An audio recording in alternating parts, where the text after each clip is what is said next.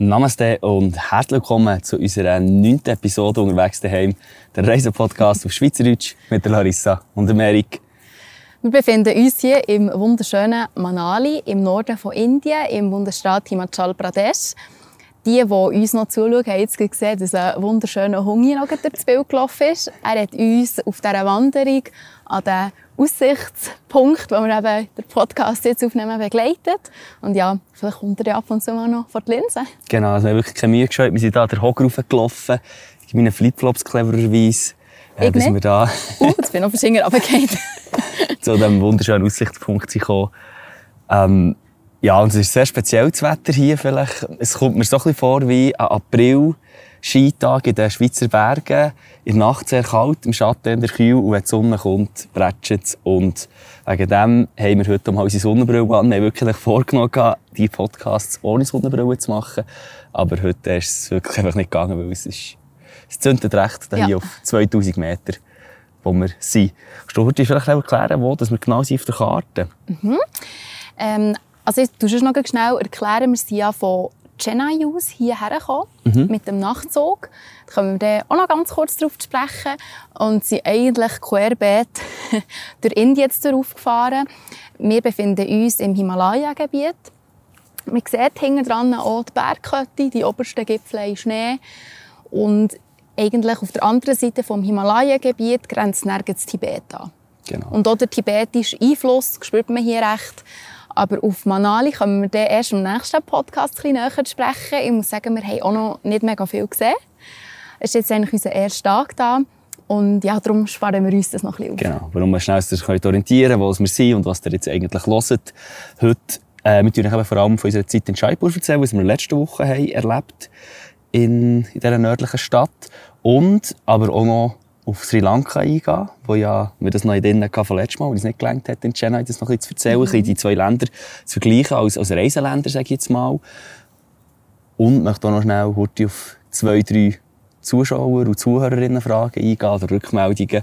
Und da hier als erstes noch der Severin Hurti grüßen in die, in die Nordostschweiz, also auf Schaffhausen raus, einen Hörer, den wir hier haben gewonnen und uns da geschrieben hat, sich vorgestellt hat und nächstes Jahr selber reisen und sich da hier ein paar Reisetipps holt von uns.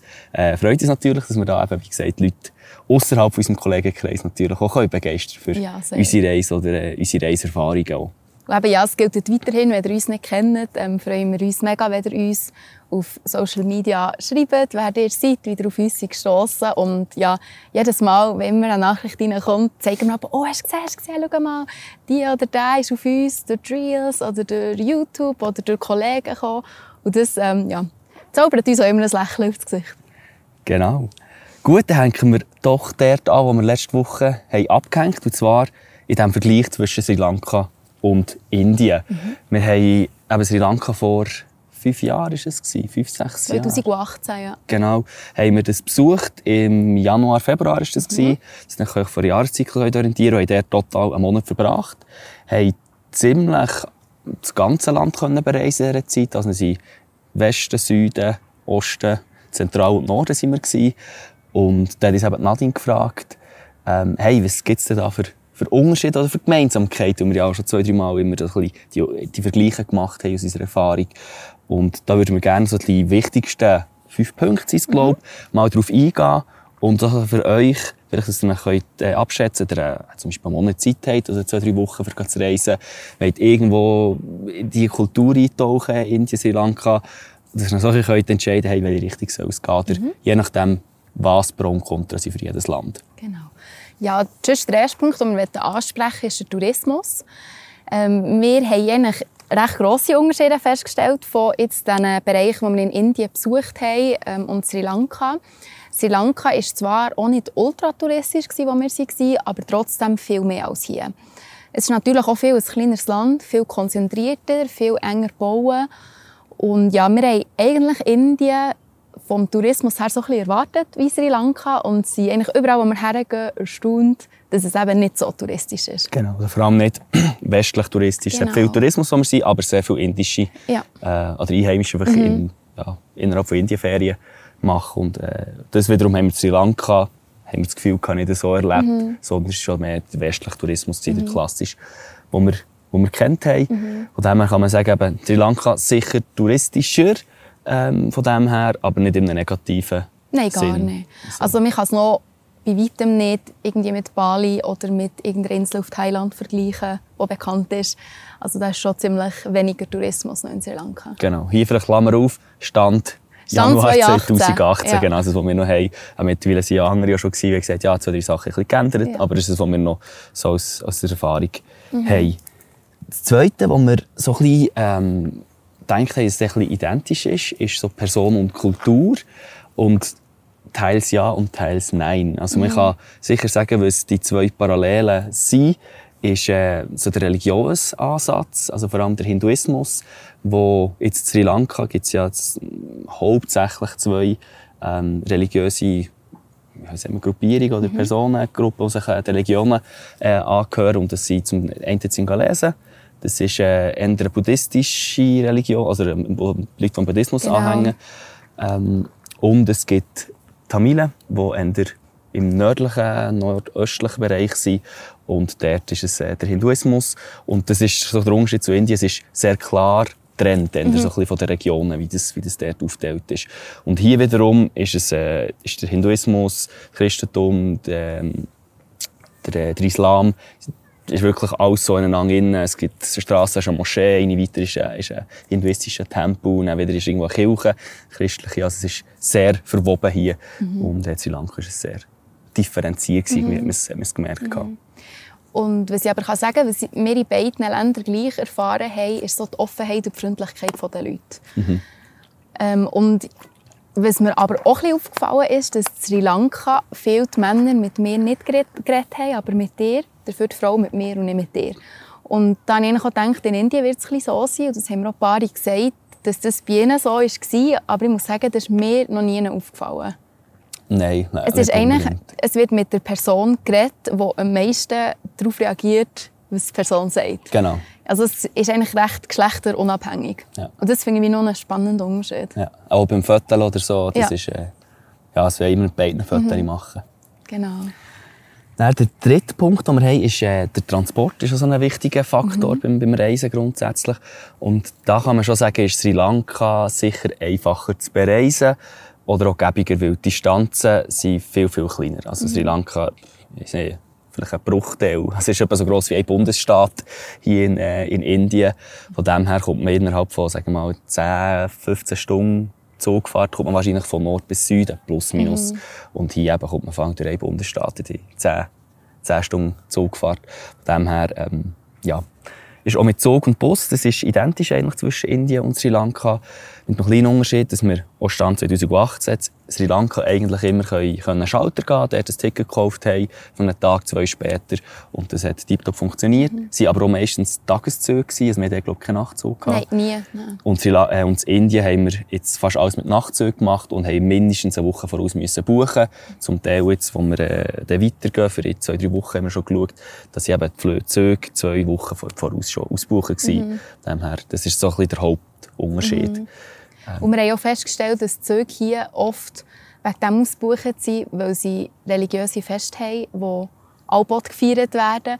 Und das haben wir in Sri Lanka nicht so gemerkt. Also die Verbindung mit religiösen Festen und Ausgebuchtheit vom, vom Transport her, das denke mir jetzt hier schon noch recht extrem. Genau. Geht vielleicht auch eine Kultur rein oder auch Punkt. Inder sind sehr reisefreudig. Ja. Ähm, das kann man glaub, generell sagen. Ich kann es jetzt nicht sagen über, über äh, Sri Lankaner, aber äh, die Inder sind sehr, sehr reisefreudig und sehr interessiert am Reisen. Genau. Ja, und dann kommen wir schon noch gut zum Essen. Das ist ja ein sehr wichtiger Punkt beim Reisen. Und es hat schon so gewisse ähm, Ähnlichkeiten natürlich vom, vom Essen her. Aber trotzdem haben wir festgestellt, dass es in Indien, es ist halt auch viel ein grösseres Land als Sri Lanka, viel verschiedenere ähm, Essen gibt, als wir das in Sri Lanka eigentlich haben gesehen In Sri Lanka ist so ein bisschen das Hauptmenü, das es dort gibt, ist es Alba Curry and Rice. Rice and Curry. Oder Rice and Curry, der Weg. Und das sehe ich nachher in der Mitte hat man Reis und ganz viele verschiedene Currys rundherum. Und ja, das ist eigentlich auch überall, wo man es isst, immer ein bisschen anders. So ein bisschen das Parallele hier in Indien dazu ist das Thali. oder eben das Veg-Thali, immer Veg und Non-Veg. Und das ist auch ein wichtiger Unterschied. In Sri Lanka hat es sehr, sehr viel vegetarisches Essen gegeben. Sie haben mich offen nicht erinnern, dass wir irgendwo mal Fleisch auf der Karte gesehen haben. Wir haben es halt auch nicht gesucht. Aber hier, je nach Region in Indien, ist es schon ziemlich fleischlastig. Genau, ist sehr präsent. Ja. Und man muss ändern, also es ist einfach, in Indien vegetarisch essen, ja. das schon, aber man muss mal zweimal auf der Karte. Mhm. Und hier in, in Sri Lanka, muss man sagen, ist man, hat man davon mhm. ausgehen, dass es vegetarisch war. Oder sogar vegan. Also in, hier in, in Indien ist jetzt auch der Unterschied, es wird überall echt noch Anke oder Rahm oben drauf da. Egal was man bestellt, jetzt immer so ein Hübli. Und ich glaube, wenn man vegan essen will, ist es sicher in Sri Lanka unkomplizierter als in Indien. Genau. Gut, und dann zum Letzten und eben immer ein wichtiger Faktor sind, beim Reisen sind die Kosten. Ähm, aber wir, sind jetzt, wir haben nicht so eine Buchhaltung geführt, wie wir es jetzt machen über Sri Lanka. Aber das, was mir so im Kopf ist, wir haben dann für vier Wochen Sri Lanka rund 2000 Franken ausgegeben pro Person, inklusive Flug. Wir haben einen sehr günstigen Flug, also vielleicht mhm. müssen wir dort noch so ein bisschen rauf mit dem. Aber wir haben wirklich alles gemacht. Wir waren eigentlich hauptsächlich ein Doppelzimmer. Gewesen. Wir haben dreimal am Tag gegessen. Also man kommt dort, ja, bei rund 2000 Franken mhm. im Monat kommt man dort gut durch ähnlich wie Indien, kann man ja. sagen. Mir dünkt es sehr vergleichbar. Also, vielleicht kann man sagen, diese Sachen sind Indien ein bisschen teurer. Aber ich glaube, wenn man so Preiskategorien würde machen von Ländern, wo man kann bereisen zu einem gewissen Budget, würde Indien und Sri Lanka jetzt, jetzt gleiche, Topf, ja. Topf rein tun. Mit einem kleinen Unterschied, dass man in Indien halt mehr Geld muss ausgeben muss für die weiten Reisen. Mhm. Wo Sri Lanka halt nicht so, nicht so mhm. anfällt. Ja. Alles in allem können wir das, glaube ich, abschließen mit einem kleinen Fazit über die zwei Länder. Genau, das Fazit, das wir eigentlich würden ziehen würden, wäre, dass wenn man zwei bis drei Wochen oder vier Wochen Ferien hat, dass man wahrscheinlich mehr sieht vom Land, wenn man auf Sri Lanka geht, weil halt das Land viel kleiner ist, die Distanzen viel kürzer. Und man sagt ja auch, dass Sri Lanka so ein bisschen das Schöne von Indien konzentriert auf einer Insel ist, was wir eigentlich mittlerweile ein bisschen bestätigen können. Und wenn man ein bisschen länger Zeit hat oder auch nicht den Anspruch hat, dass man jetzt x verschiedene Sachen sieht, ähm, können wir natürlich auch Indien weiterempfehlen.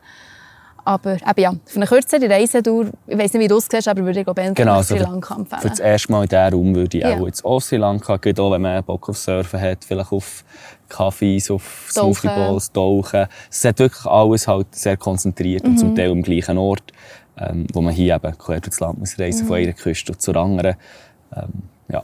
Das Einzige muss man anfügen, Sri Lanka immer aufpassen, welche Jahreszeit es ist, welche Saison von wann. Jetzt online schauen wir ganz sicher, wo Nord, Süd und so. Es gibt einfach, ey, die Ostküste ist, glaube ich, im Sommer.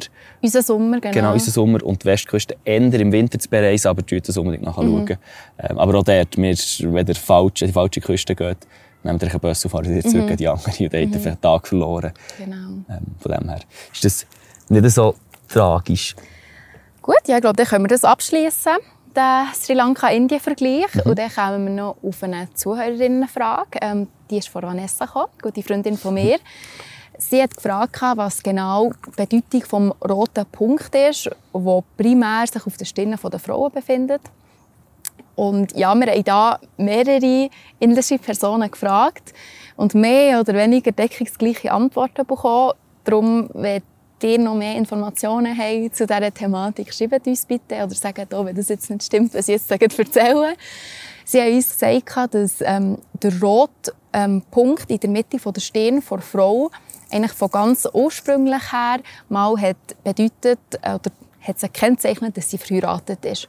Vielleicht mal anfügen, im Hinduismus. Im Hinduismus, genau. Genau, es sind nicht einfach alle indischen Personen, sondern Personen, genau. die Hinduismus angehören. Genau.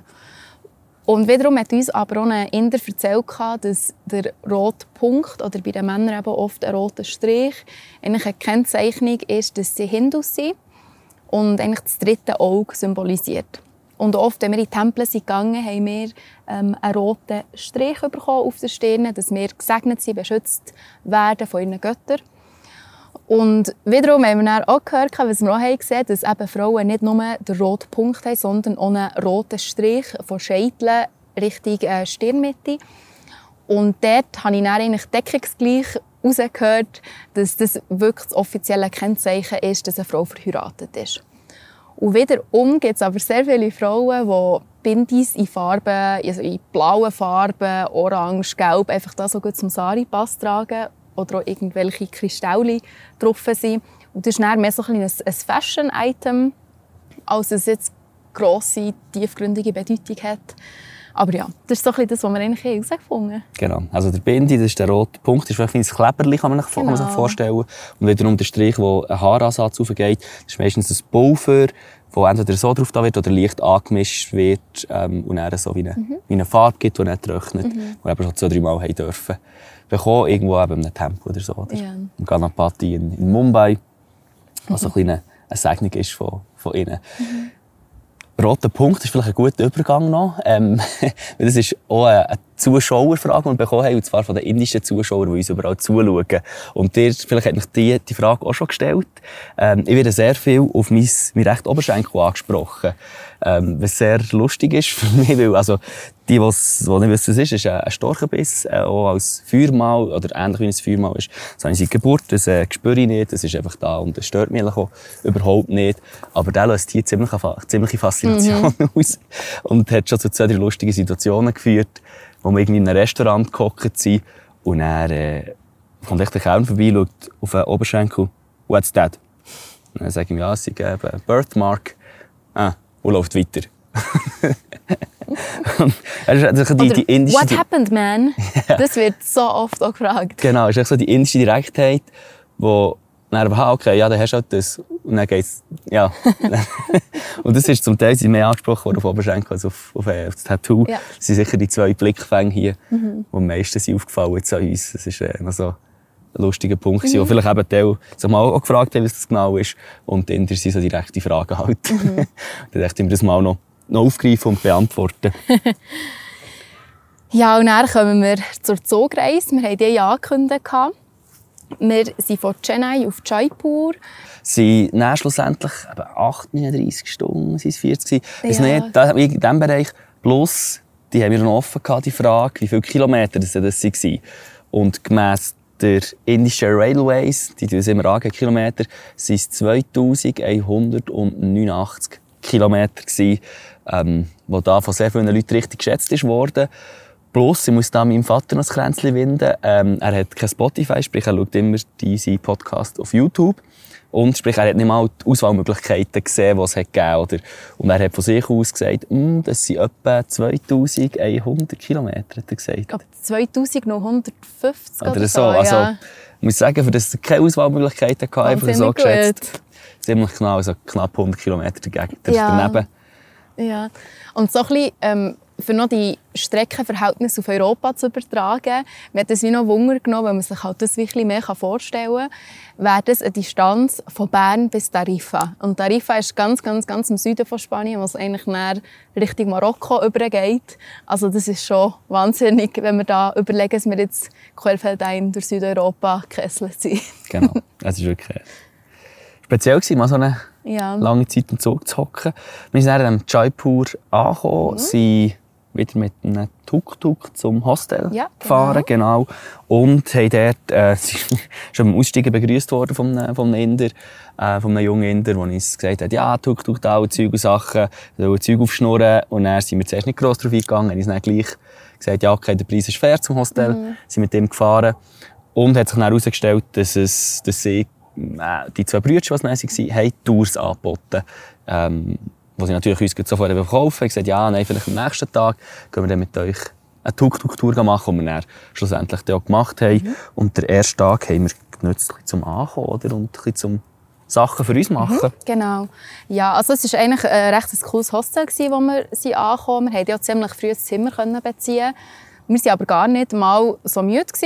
Ähm, und darum sind wir dann eigentlich auch in das Jaipur reingegangen.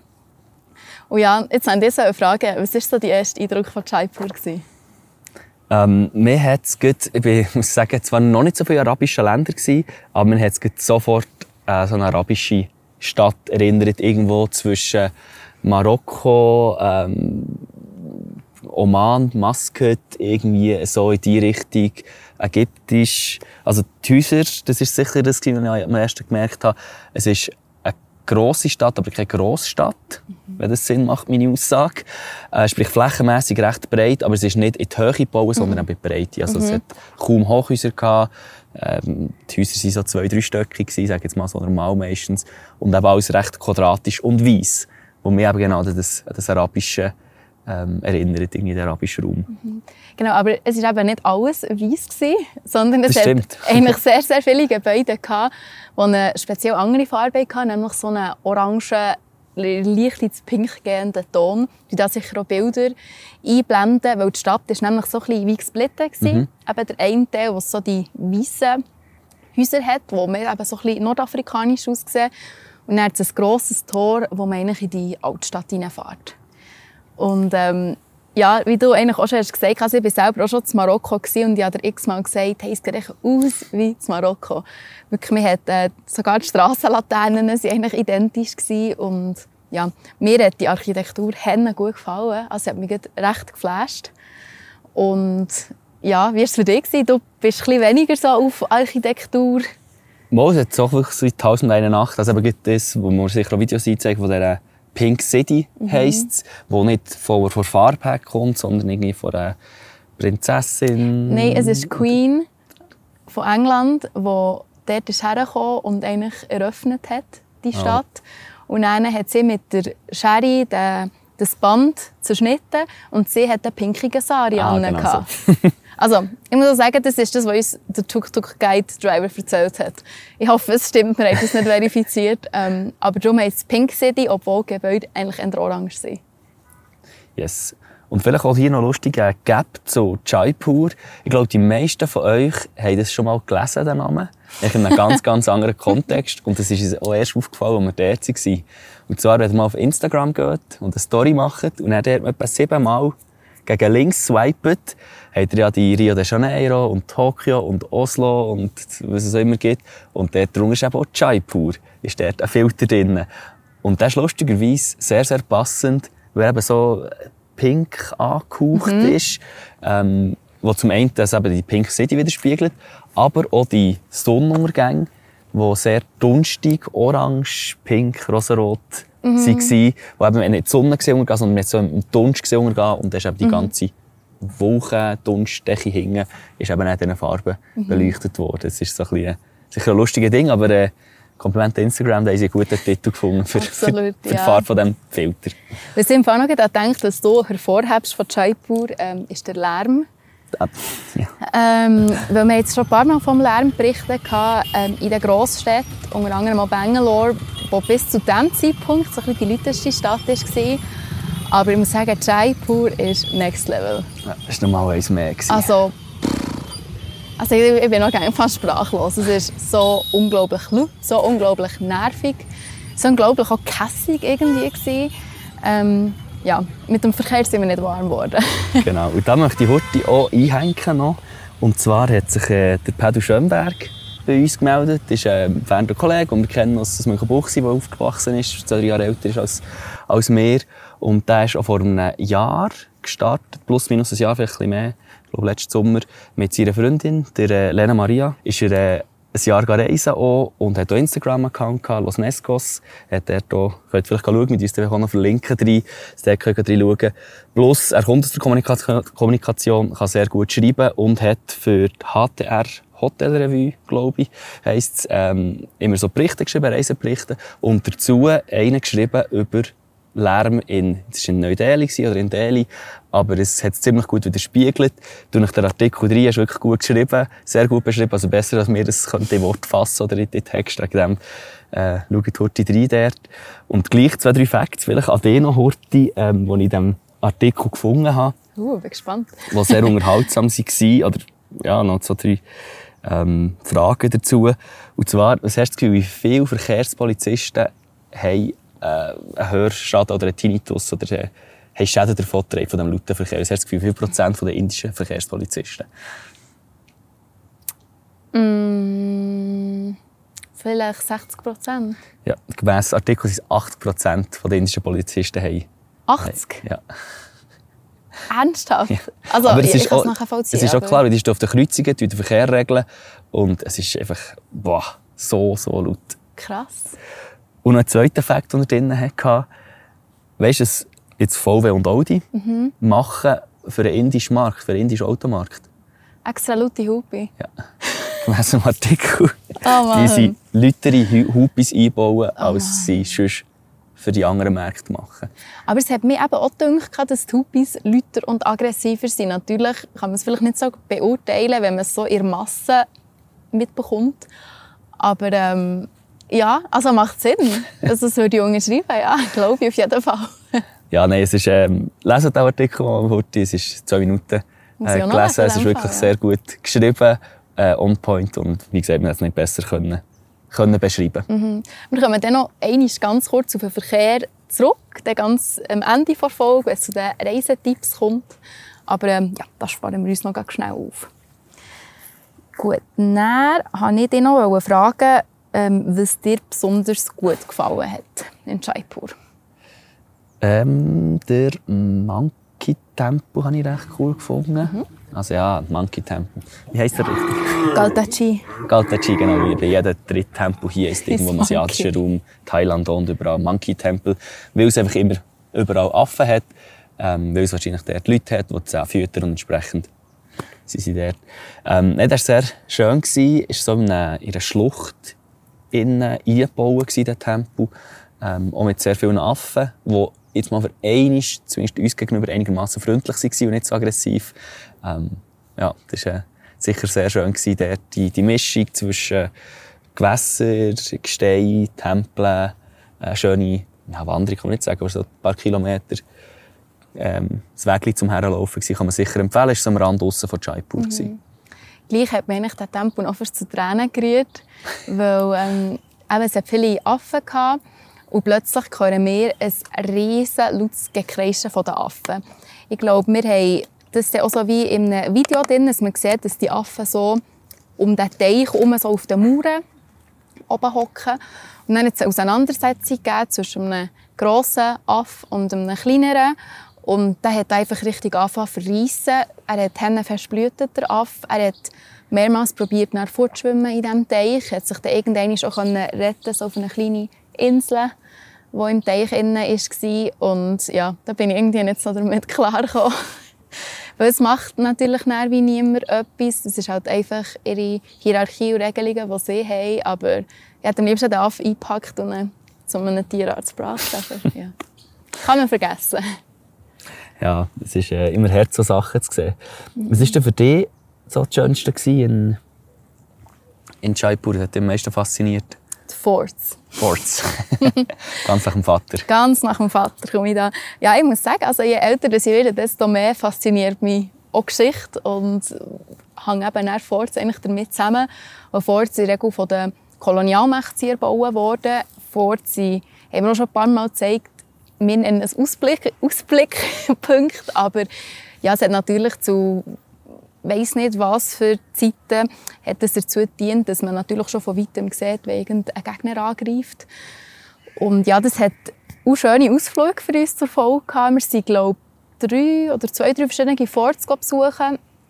Und ich finde es so cool, wenn man aber noch ein bisschen neu rauflaufen kann, ein bisschen raufkraxeln und eben, es hat mega wenig Touristen. Oder auch westliche Touristen. Es hat schon eben indische rum, aber es ist wie alles eigentlich entspannt. Wiederum muss ich aber sagen, dass Jaipur die erste Stadt war, wo wir Eintritt haben, gezahlt, für solche Sachen anzuschauen. Ja. Das haben wir eigentlich noch nie gezahlt, ähm, was mich eigentlich verwundert hat. Und ich glaube auch, weil Jaipur so ein bisschen in diesem Golden Triangle im Norden oben ist, wo, wo viele Leute besuchen, ja, die sie wahrscheinlich wegen dem auch Eintrittsgeld verlangen. Aber ja, nein, wirklich die, die Forts, die Aussichtspunkte, das, das hat mir dann gut gefallen. Ja, aber sicher auch Mike. Äh, Mats hat sicher eine Scheissfreude gehabt. Der hat schon, richtig immer gickerig auf äh, so Forts und, und, äh, und Schlösser und Burgen und so. Super. Ähm, ich glaube, der Zahnd und so könnt ihr da, der Kevin kann ein Lied davon singen. ja, und auch zum zweiten Punkt. Es war bis jetzt die touristischste Stadt, gewesen, wo wir mhm. waren. Also man merkt, sie sind vorbereitet auf Touristen, wie sie äh, ein in Anführungszeichen um den Finger lieren, sie kommen ein bisschen ins Gespräch, man hat das Gefühl, es ist ein normales Gespräch und am Schluss stellt sich heraus, dass sie gleich irgendwo durch mhm. irgendetwas verkaufen, irgendeine Tour, irgendwie ähm, sonst etwas, was sie selber machen oder so. ja, also es war jetzt Mhm. nicht mega negativ, gewesen, aber es ist einfach einem aufgefallen im Vergleich zu vorher, wo man einfach so ein bisschen eine gewisse Gleichgültigkeit uns gegenüber hatte, im Sinne von, ah, das sind Touristen ja auch näher. Mhm. Und dort ist man halt wirklich rausgestochen und wir haben ja noch nie so viele Touristen gesehen, in Indien wie dort. Ähm, Das hat uns sogar schon ein bisschen genervt. wir haben gesagt, werden wir vielleicht äh, Thailand wieder handeln. Aber ähm, ja, ich glaube, es ist noch gut, jetzt so ein bisschen den Norden, um wieder reinkommen in die touristischen Regionen. Ja. genau, yes. Ja, und ich habe eigentlich eine Begegnung noch ganz spannend gefunden, die du so ein bisschen initiiert hast. Wir waren eigentlich einen Nachmittag lang so ein bisschen am gewesen. Wir haben nicht genau gewusst, was wir noch machen. Es war schon mega heiß in der Stadt. Und dann sind wir Glassen essen, sind dann aus dem Glassenladen rausgekommen und es hat uns ein Inder angesprochen. Oder eigentlich mehr die. Zuerst vielleicht übernehme ich Turti. Die Art und Weise, wie man hat angesprochen hat, war recht clever. Gewesen. Ähm, weil eben, ich versuche immer, wenn sie normal reden und, und etwas fragen, dann tue ich antworten. Und ja, mir wird sehr viel angesprochen, aber ich versuche gleich wie immer die Freundlichkeit zu wahren und auf Augenhöhe ins Gespräch zu führen. Und dann hat er eben gefragt, ja, das Tattoo schön, was es bedeutet und so weiter und so fort. Und dann hat er so gesagt, ihn stört es ein bisschen einfach an, an den Touristen, die da sind, dass man nie richtig ins Gespräch kommt mit ihnen und sehr oberflächlich ist, die Gespräche. Mhm. Ja, das stimmt. Ähm, was halt zum Teil auch schwierig ist, man kann jedes Mal in die Teufel gehen. Das haben wir ein bisschen erklären und wir sind so ins Mhm. Gespräch und so. Und schlussendlich hat er uns dann gefragt, ob wir zu ihm heim wollten. Mhm. Ähm, zu ihm heim. Ja, das zu sich eingeladen. Und dann gesagt, ja, schon gedacht, vielleicht will er irgendwie irgendetwas verkaufen, aber hey, komm, wir haben nichts zu tun jetzt, mal auf die Situation einladen. Und du bist dort noch ein skeptisch am Anfang. Ja, ich bin ein bisschen skeptisch, wenn es um irgendwo her einladen geht. Vielleicht ist das auch ein bisschen Unterschied vom gleich sein und Mann sein, wo man vielleicht auch ein bisschen offener auf so Einladungen eingeht. Also ich allein wäre jetzt never ever mitgegangen. Und ja, mit dir bin ich dann mitgekommen und ja, ich bin auch eine Frau gewesen, haben wir das gemacht. Und ich muss auch sagen, was mich wie noch so ein positiv gestimmt hat, ähm, sein Sohn war dann auch noch der gewesen, und sein Neffe, und das waren alles Kinder. gewesen. Und ich hatte wie das Gefühl, gehabt, ah, okay, wir gehen wirklich seine Familie besuchen und er bringt uns nicht irgendwo her, wo wir nicht wollen. Ja, aber das ist, ist sicher cool gewesen. Es hat sich dann schlussendlich dann schon herausgestellt, dass sie wollte, ähm, irgendwie einen Puppenverkauf, den seine Frau gemacht hat und da hier etwas wollen noch verkaufen. Wir haben gesagt, hey, es tut uns wirklich leid, wir können, wir, wir können nichts kaufen im Sinne von, wir haben keinen Platz im Gepäck für Souvenirs oder so. Ähm, tun aber gerne finanziell unterstützen. Wir haben dort ein, Batzeli der gelassen, weil uns eben hat ein bisschen sein, sein Daheim gezeigt und das war mega eindrücklich. gewesen. Es ist ein zweistöckiges Häuschen gsi. Wir sind einfach, ähm, ja, Betonmauern es gsi. Und Möbel hat es eigentlich keine gehabt. Es hat Decken am Boden zum Höckeln. Und wie sich dann herausgestellt hat, auch zum Schlafen dort. Und es ist, ja, so ein, ein enges Gässchen hingegangen und alle wohnen mega nah aufeinander. Und im zweiten Stock hat er dann ein drittes Zimmer gehabt, wo irgendwie zwei, drei andere Leute geschlafen. Die Küche ist einfach so ein kleines Gasherdchen am Boden und x Töpfe neben dran gestanden sind.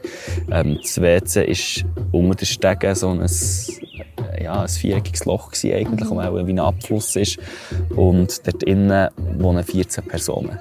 Das ist er, seine Frau, seine drei Kinder, irgendwie seine drei Neffen, oder nicht sogar noch mehr, und irgendwie Neffen, Kinder von noch. ja. Also es war wirklich sehr eindrücklich gewesen, irgendwie. ja. Ähm, Und wir durften das auch dürfen filmen. Also er hat wie Henne Freude gehabt. Wir fragen immer, entweder wenn wir Personen filmen oder persönliche Örtlichkeiten oder Gegenstände, ob es für sie Ordnung ist. Und er hat Henne Freude gehabt. Er ist sogar so irgendwie, glaub, mit Daumen auf vor die Kamera gestanden und die das sicher auch einblenden. Und ja, das war recht eindrücklich gewesen, zu sehen, wie Leute wahrscheinlich so ein bisschen im unteren Mittelstand, würde ich jetzt mal beschreiben, ähm, in einer Stadt leben. Genau. Er hat es dann auch gesagt, für die 14-köpfige Familie zu ernähren, muss er am Tag 2.000 bis 3'000 Rupien plus machen. Sprich, so 30 Franken plus minus. Ähm, ja, und mietet jeden Tag für 300 Rupien ein Tuk-Tuk. Also sprich, muss die 300 Rupien plus Benzin auch noch reinholen, wenn er da rumfährt. Also es ist schon so, ja, speziell gewesen und, und, und eben, er ist nicht am Ende, sind es doof, aber am Ende von Nahrungskette. Es gibt viel mehr, viele Leute, wo es noch viel schlimmer geht in Indien. Und ja, und er, der Typ ist auch, er ist Musiker, er ist schon überall auf der Welt rumgereist, ist auf Japan gegangen, auf Deutschland, hat, ist der ein Konzert gewesen und so. Also, ist ein Künstler, von dem her, er kennt beide Seiten. Das muss schon noch hart sein, wenn du so lebst, aber die andere Seite auch noch kennst. Und eben so viele Leute hast, den Druck hast, den du musst Du bist der Einzige, der arbeitet in der Familie, Genau. hat er gesagt. Obwohl er Neffen hat, die absolut im arbeitsfähigen Alter sind. Aber die haben oft gesagt, ja, ja, sie studieren noch oder gehen in die Schule. Aber gleich hat es so ein bisschen gewirkt, wie sie ein bisschen rumchillen im Haus. Und er einfach die ganze Familie muss ernähren, was ich irgendwie noch so ein bisschen krass gefunden. Ja, das war sehr, sehr speziell. Gewesen. Ähm, vielleicht hier auch noch kurz abbiegen in die Kultur. Ähm, es gibt ja viel das Thema Zwangsehe oder arrangierte Ehe, wenn man es noch ein bisschen schöner will, will, äh, beschreiben Und arrangierte Ehe trifft es ziemlich gut, weil so eine war ihre auch. gewesen. Sie sind irgendwie mit sie war 12 gewesen und er 15, 16. Ja. Also die Eltern zusammengeführt haben, im Sinne von, die werden dann mal Promised, heiraten. so. Genau. Und zusammengezogen sind sie erst mit 18 und 21 oder so, oder geheiratet. Hat er gesagt. Hat er gesagt, was die offizielle Geschichte ist, weiss ich nicht, oder so, wie es wirklich passiert ist. Aber sie haben so ganz ehrlich gesagt, sie haben sich am Anfang nicht gerne gehabt, sie sind nicht gut auseinander, äh, zusammen ausgekommen. Und sie haben sich dann eben arrangiert. Irgendwie, wie gesagt, okay, wir sind jetzt in dieser Situation, wir machen jetzt einfach das Beste daraus, ob jetzt das unsere Traumvorstellung war oder nicht. Ähm, dem ist das Wort arrangierte Hochzeit irgendwie noch sehr treffend, zumindest Ja. auf einer zweiten Ebene. Dann. Und es war nicht die erste Person, gewesen, es haben schon zwei, drei andere Leute getroffen, die ganz offen gesagt haben, ja, ja, sie waren arrangiert und dann sind einfach so. Und Das ist schon noch speziell für uns, dass es so fern ist eigentlich für uns normalerweise und hier ist es einfach gang und gäbe. Und er hat auch gesagt, dass sie noch ziemlich viele Differenzen haben, nach wie vor, und manchmal ein paar Tage miteinander nicht reden. Und dann ist aber dann wieder gut. Aber ja, also er ist mega herzlich mit den Kindern umgegangen, aber vielleicht nicht so zu seiner Frau gewesen, wie wir in einer ausgewählten Beziehung wären. Ja. Hat mir so ein bisschen gedacht. Aber das ist natürlich auch schwierig zu beurteilen. Wir waren vielleicht zwei Stunden da. Gewesen. Aber ähm, ja, es war auf jeden Fall interessant, gewesen, das so von jemandem erzählt zu bekommen. Genau, der Einblick. Wo eben, schlussendlich, es ist wie gleich irgendeine Tour gewesen, die wir halt dann eher, ja, wie gesagt, gezahlt haben, wir haben Geld hergeladen, es ist so ein bisschen wieder, Ja. ja, stillschweigend wie klar gewesen, was ist gegangen, aber gleich haben wir einen Einblick gehabt, in die Kultur, ohne dass dann wie, dass sie auch etwas davon hatten, irgendwie. So ein bisschen eine Führung durch, ein, durch ein Leben haben wir so ein bisschen gehabt. Das war noch speziell. Gewesen. Ja, was ich noch interessant gefunden er hat gesagt, dass er durch ähm, Hand lesen, das ist recht ähm, prominent hier in Indien und es gibt sehr viele Leute, die das machen, die ziemlich viel Geld für das verlangen und er hat gesagt, ja, Gott hat ihn bestimmt, ähm, haben können zu lesen, aber weil Gott ihn bestimmt hat, will er kein Geld für das, ähm, ob er meine Hand lesen darf. Dann habe ich gefunden, ja, warum nicht? Ich bin eh von uns beiden noch so ein bisschen die empfänglichere für irgendwelche spirituellen Sachen. Und er hat sehr viel Treffendes aus, aus meiner Hang herausgelesen, wo ich aber auch muss sagen, wahrscheinlich auf sehr viele Leute zugetroffen hat. Auf jeden Fall hat er mir dann gesagt, irgendwie mein Chakra sei, mein Herzchakra sei blockiert. Und darum müsse ich ähm, einen Saphir kaufen, einen blauen, und mir den auf die Brust legen. Und dann bin ich der glücklichste Mensch auf Erden. Und ich so dachte, ja, hm, ich sehe, ich sehe, wo das herläuft, das Ganze. Ähm, wir sind dann in so eine Schmuckfabrik gegangen, wo wir auch haben, eben dürfen reinschauen, wie sie das Ganze produzieren. Und das habe ich schon noch interessant gefunden, wie sie auch die Edelsteine rausschlagen, aus diesen wirklich grossen Steinblöcken. Und ja, ich habe dann einen blauen Saphir gekauft. Und ist sie glücklicher als in der letzten Folge? Was hat ihr das Gefühl? Hat es schon geholfen? Ja, also eigentlich nicht unbedingt jetzt, weil er mir gesagt dass ich unbedingt so einen haben muss. Ich habe einfach mehr die Edelsteine dort angeschaut und ja eh gerne Schmuck. Und das ist wie ein Souvenir, das ich wie bei mir haben ohne dass es Platz braucht. Und ich durfte dann Stein rauslesen. Sie haben den dann auch eingefasst. Ähm, ich trage ihn auch an meinem anderen Köttchen. Vielleicht können wir dann noch ein Foto einblenden von euch. Und ja, ja, ich habe Freude an dem, ob es jetzt etwas bringt oder nicht. Wenn man nach Bedeutung vom blauen Saphir googelt, ähm, steht alles sehr positiv. Darum, es kann nur gut kommen. Genau. Aber sie hat ihm, gemäss ihm, hat sie einen grösseren sollen nehmen. Ja, ein er kleiner grösser wirkt eigentlich nicht. halt. Also, Ich habe ja. 400 Steine der grösser von dem her. Ja, und für den kann ich sagen, habe ich jetzt ähm, ungefähr 50 Franken gezahlt. Das ist eine echt silberne Fassung. Darum, ich trage eigentlich mehr Gold als Silber, aber Gold war unbezahlbar für mich in diesem Moment. Darum ist es halt Silber geworden. Gut, dann würde ich sagen, tun wir das Jaipur langsam abschließen. Du hast hier noch zwei, drei Fragen, die du hast. Mhm. Welche von denen willst du noch rausnehmen, eine von diesen fünf? Ähm, eigentlich eine Frage, die auch recht eng mit Jaipur zusammenhängt. Nämlich, ähm, wenn wir irgendwelche Tours machen, wo wir eigentlich gar nicht wissen, dass wir auf einer Tour sind, aber es sich dann so herausstellt, sind wir viel entweder Kleidergeschäfte, irgendwelche Fabriken oder eben Schmuckgeschäfte anschauen. Und dort muss man gut können Nein sagen. Und darum wäre so ein bisschen meine Frage, ähm, mir fällt es immer ein bisschen schwieriger.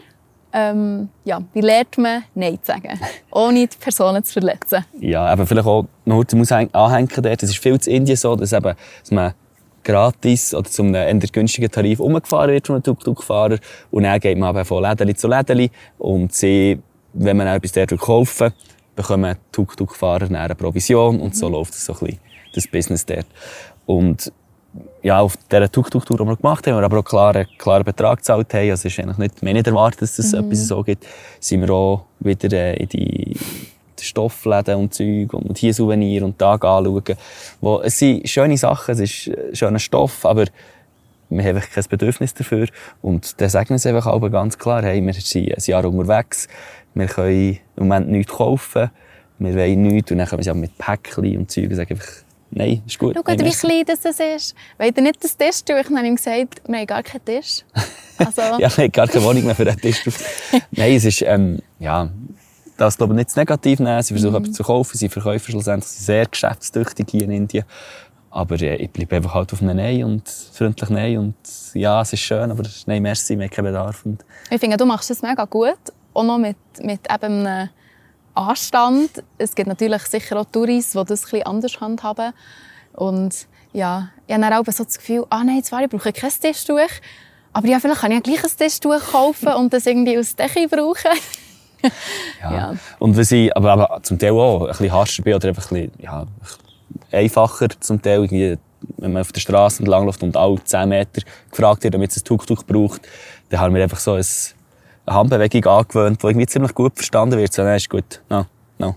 Und das funktioniert irgendwie auch recht gut. Und dann nicht so nicht so schlechtes Gewissen. Ich denke nicht, äh, Bitte, Betty und sorry, tut mir leid, kann ich kein Tuk-Tuk nehmen, sondern es ist schlussendlich, äh, ist es ein Geschäft mhm. und das Geschäft kommt nur zustande, wenn beide Seiten das gleiche Interesse haben. Und äh, wenn das nicht der Fall ist, dann kommt das Geschäft nicht zustande. Und so einfach ist es. Also, mhm ähm, ja, auch wenn es manchmal hart ist und wehtut. Und ja, ich bin froh, dass du dabei bist. Hätte ich auch schon mehrere Anzüge hier schneiden die ich gar nicht will und brauche. Darum, ja, wir ergänzen uns gut.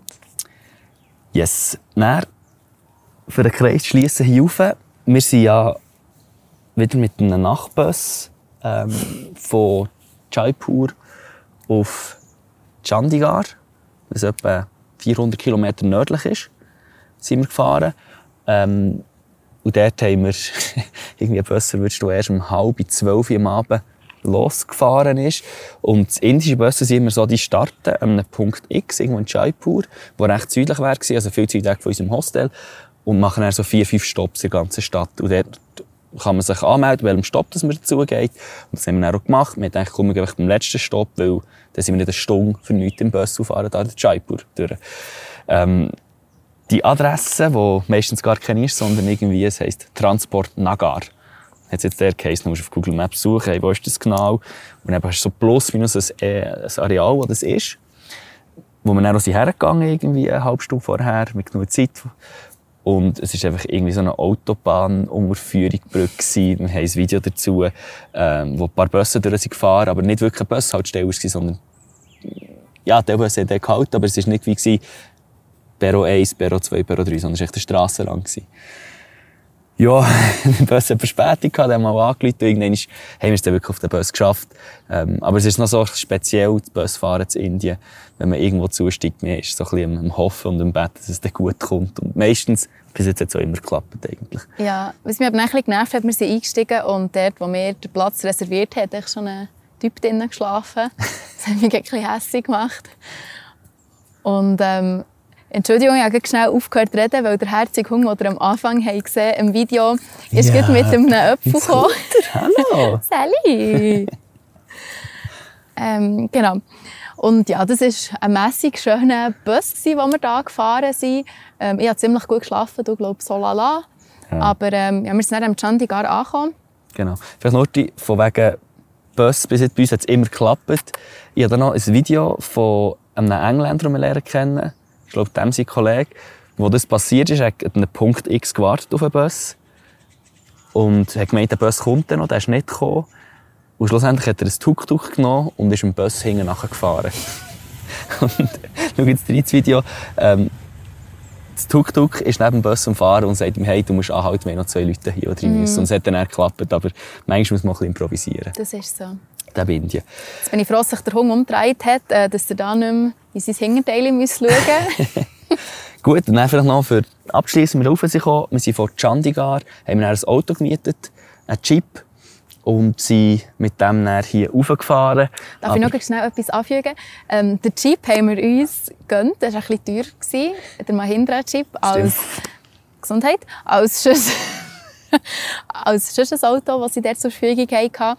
Und meine lieben Obergerichtsfreundinnen und Freunde haben mir und uns da ein mega grosszügiges Abschiedsgeschenk gegeben. Und das haben wir investiert in unseren Mahindra-Jeep. Genau. Also sprich, vielleicht hat das Foto schon mal gesehen auf Social Media. Weil wie dass wir da hier rauf sind und was uns da noch passiert ist, ähm, es waren nur 250 Kilometer, aber es ist eben indische 250 Kilometer, nicht äh, Schweizer Kilometer.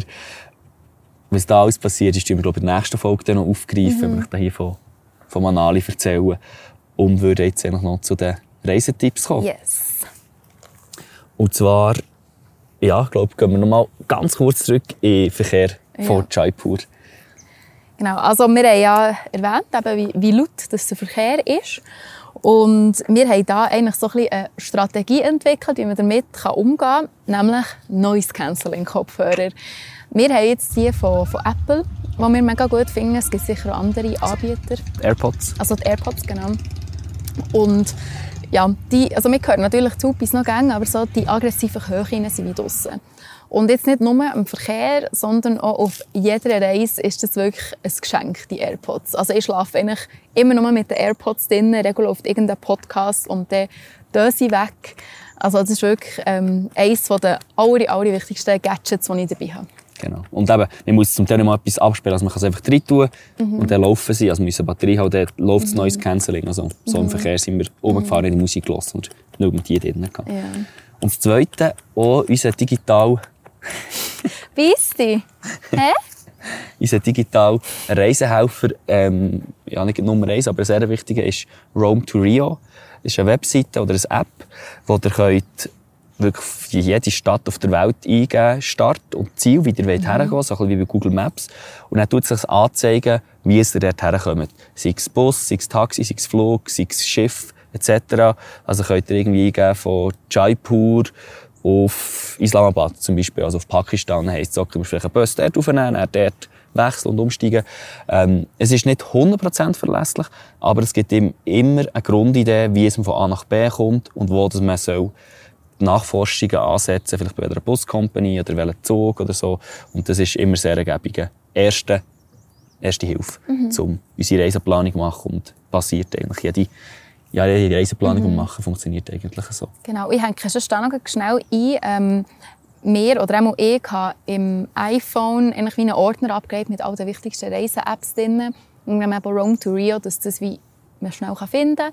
Und es wird dann wahrscheinlich noch der ein oder andere Reisetipp mit irgendeiner Travel-App verbunden sein. Und wir werden die dann sicher auch mal in eine Story packen, dass ihr seht, ähm, ja, welche so unsere wichtigsten Apps sind, die wir genau, brauchen. so Top 10 Apps. Genau.